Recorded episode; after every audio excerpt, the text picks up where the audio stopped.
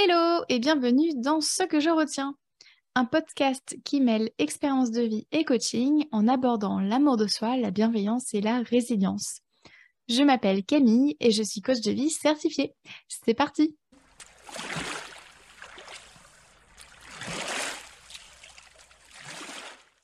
Aujourd'hui, dans ce 16e épisode, je te raconte ce que je retiens de ces cinq années sans parler à mes parents. J'ai coupé les ponts avec mes parents il y a maintenant cinq ans. Cette décision n'a pas été facile à prendre car dans notre société, on nous dit que les liens du sang sont plus importants. Euh, parce qu'en fait, on nous dit voilà euh, qu'on n'a qu'un père et qu'une mère.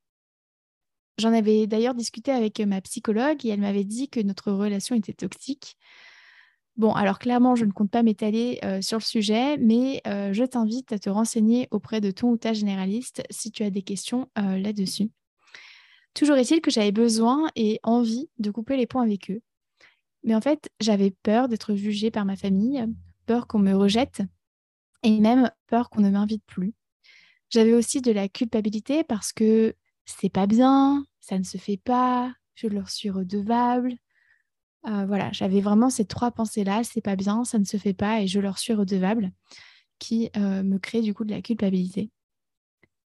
Mais d'ailleurs, redevable de quoi justement? Redevable d'être né alors que je n'avais pas demandé à naître? Redevable pour ce qu'ils ont fait alors que je ne leur avais rien demandé? Et puis, j'avais aussi cette, euh, culpabilité familiale parce que je me disais que si je coupais les ponts avec eux, avec mes parents, alors euh, mes relations euh, familiales avec les autres personnes de ma famille, bah, dans l'ensemble, pourraient se détériorer. Bah alors, qu'est-ce qui a fait que j'ai sauté le pas? Eh bien, j'ai décidé de me choisir. J'ai décidé que j'avais le droit au bonheur, le droit d'être heureuse. J'ai décidé que mes santé mentales, physiques et émotionnelles valaient plus que les liens du sang. Aujourd'hui, je t'en parle avec du recul, mais sur le moment, ça a été une décision euh, vraiment difficile à prendre J'étais tiraillée entre ce dont j'avais besoin et ce que je devais faire, en fait, pour correspondre aux normes de la société. La première année, après avoir coupé les ponts avec eux, j'oscillais entre soulagement et colère. J'étais en colère contre eux et contre moi. Je leur en voulais de m'avoir fait souffrir autant. Je leur en voulais de ne pas avoir été des parents comme j'aurais aimé qu'ils soient, ou même comme j'aurais aimé euh, avoir. Et puis, je m'en voulais d'avoir déclenché un tsunami dans la famille. Les années passant, la colère a laissé place à l'indifférence. En travaillant sur moi, j'ai compris que j'étais la seule à pouvoir ressentir ma propre colère en fait. Que leur en vouloir ne changerait pas l'histoire.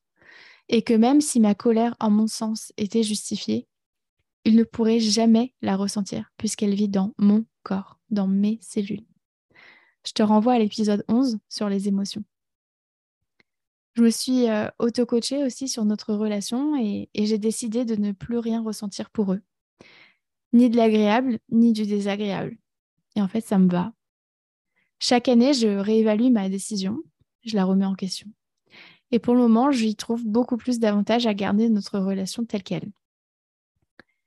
Il y a des personnes de ma famille qui m'ont dit, et je les cite, Quand est-ce que tu reparles à tes parents?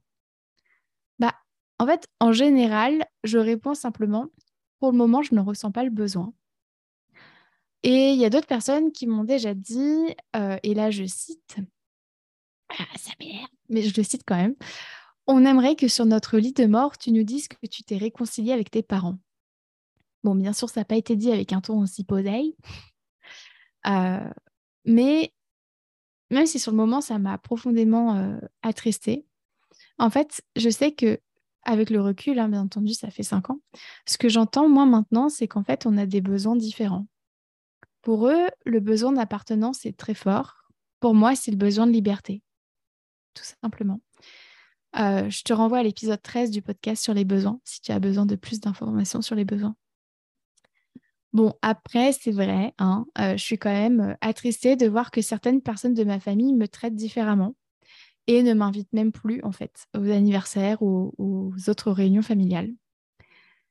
Mais en fait, je préfère mille fois plus euh, ma liberté et me sentir bien dans ma tête et dans ma vie, plutôt que de subir cette relation au quotidien et de voir d'ailleurs mes autres relations impactées quand même.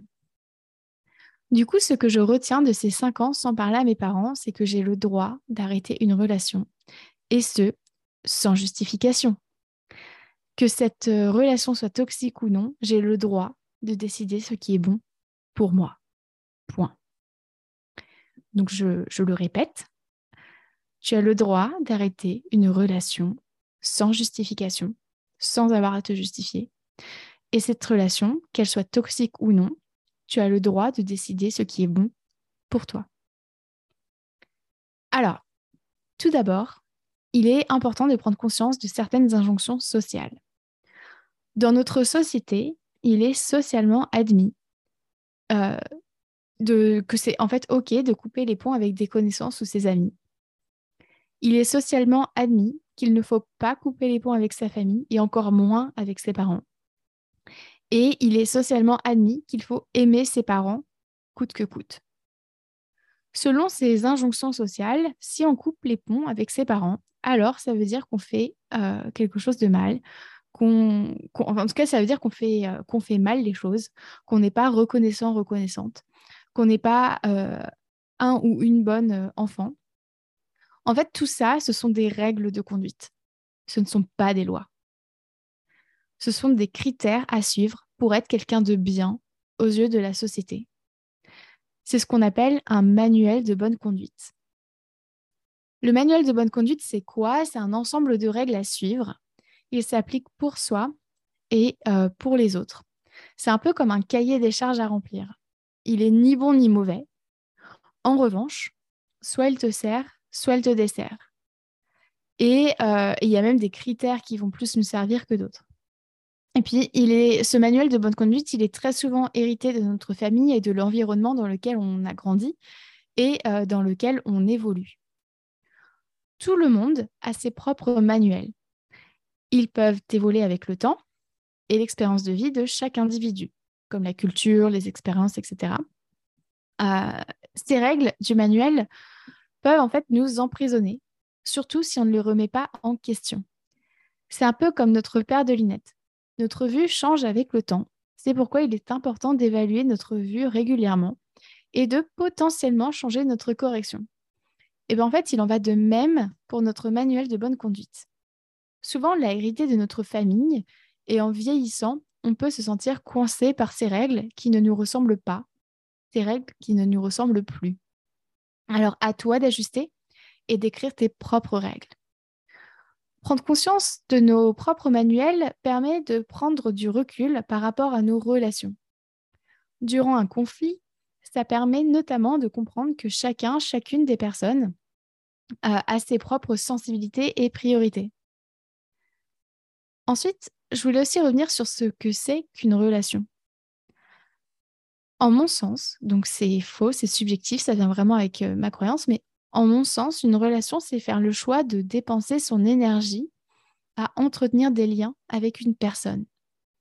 Ces liens peuvent être physiques, matériels, émotionnels, spirituels, par exemple. Euh, si je prends l'exemple d'une personne proche euh, qui est décédée, on peut continuer d'entretenir en fait notre relation avec elle. Euh, par exemple, en repensant aux souvenirs communs, si on se dit, tiens, bah, il y a telle chose qui aurait pu lui plaire, etc. En fait, la relation ne s'arrête pas nécessairement lors du décès de la personne. Donc, ça prouve bien qu'il y a. alors, ça prouve, sans prouver, c'est-à-dire que c'est pas scientifique ma démarche là, mais ça prouve bien qu'en fait, on n'a pas besoin qu'une personne euh, soit en vie finalement pour que la relation continue d'exister. Eh bien, c'est pareil avec, euh, n'importe quelle personne en fait. si on décide d'avoir une relation avec des personnes, c'est qu'on... Alors, tes, relations, euh, j'entends tes relations sociales, c'est qu'en fait, on, décide de cultiver des pensées vis-à-vis de cette personne-là. Alors que cette relation, on s'y sent bien ou pas, dans tous les cas, il y a une relation si on décide de dépenser son énergie à entretenir des liens avec cette personne. Dans mon cas, concernant mes parents, bah, j'ai fait le choix de n'entretenir aucune relation avec eux. Je souhaite ressentir de l'indifférence pour eux, alors je n'investis aucune énergie pour notre relation. C'est-à-dire ni de l'énergie créatrice, ni de l'énergie euh, non créatrice slash destructrice. En bref, je ne souhaite pas gaspiller mon temps à leur en vouloir, pas plus que je souhaite l'investir à améliorer nos liens. En fait, c'est juste un non-sujet et je garde mon énergie pour d'autres relations. Alors, maintenant, quelques pistes pour t'aider à faire le point dans une relation, peu importe le type de lien. Tout d'abord, je t'invite à te demander Qu'ai-je à gagner à garder cette relation en l'état? Qu'ai-je à perdre à garder cette relation en l'état? Qu'ai-je à gagner à arrêter cette relation?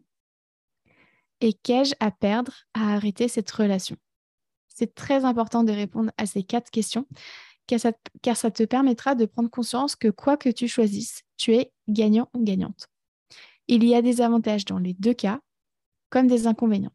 Ainsi, ta décision sera forcément un bon choix. Ensuite, deuxième question que tu peux te poser, euh, à quoi ressemblerait ta relation idéale avec cette personne? Enfin, demande-toi de quoi as-tu besoin en ce moment?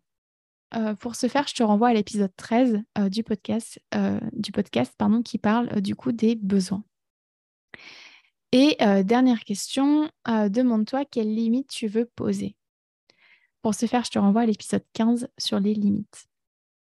Pour conclure, je voulais te dire qu'en répondant honnêtement à ces questions, tu te donnes l'opportunité d'avoir la relation que tu souhaites. Alors, bien entendu, tu ne peux contrôler les faits et gestes de l'autre, mais tu peux poser tes limites pour ton bien-être. Enfin, quand tu es au clair avec les raisons de garder ou couper les ponts avec les gens, Rien de ce qu'on pourra te dire ne pourra te faire culpabiliser. Quand on prend une décision pour soi, ça change tout. Voilà pour aujourd'hui. Et toi, que retiens-tu de cet épisode?